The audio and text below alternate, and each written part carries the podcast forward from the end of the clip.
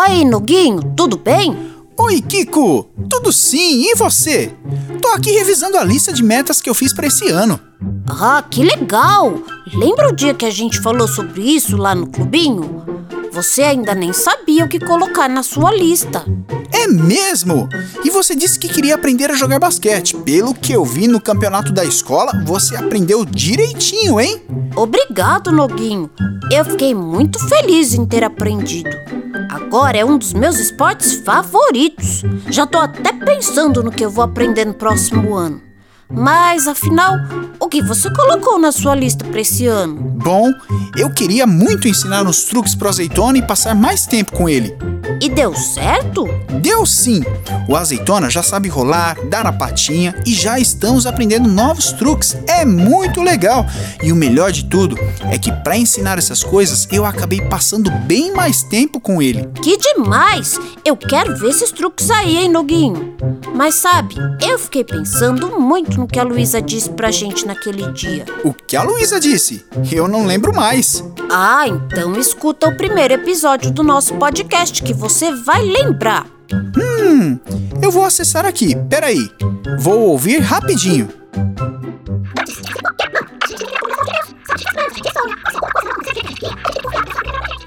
Ah, agora lembrei. Ela disse uma coisa muito importante mesmo. Sim, e eu decidi seguir o conselho dela. Isso fez toda a diferença no meu ano, viu, Noguinho? Teve um jogo que o nosso time estava ganhando e eu estava super empolgado. Mas aí, um jogador do outro time se machucou e eles ficaram com menos gente na quadra.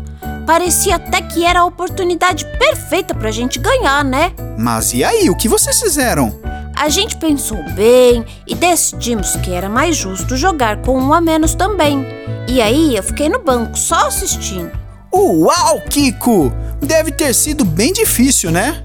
Olha, vou te contar. No começo foi mesmo, mas depois eu fiquei pensando.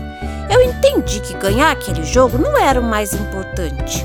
A gente até venceu depois, sabe? Mas foi muito mais legal porque nós acabamos fazendo novos amigos.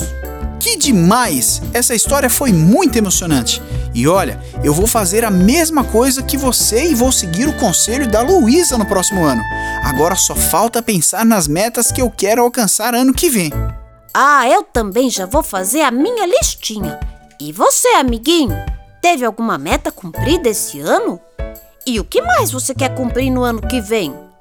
Se você, assim como o Noguinho, também não lembra da dica da Luísa, corre lá para conferir o primeiro episódio do nosso podcast.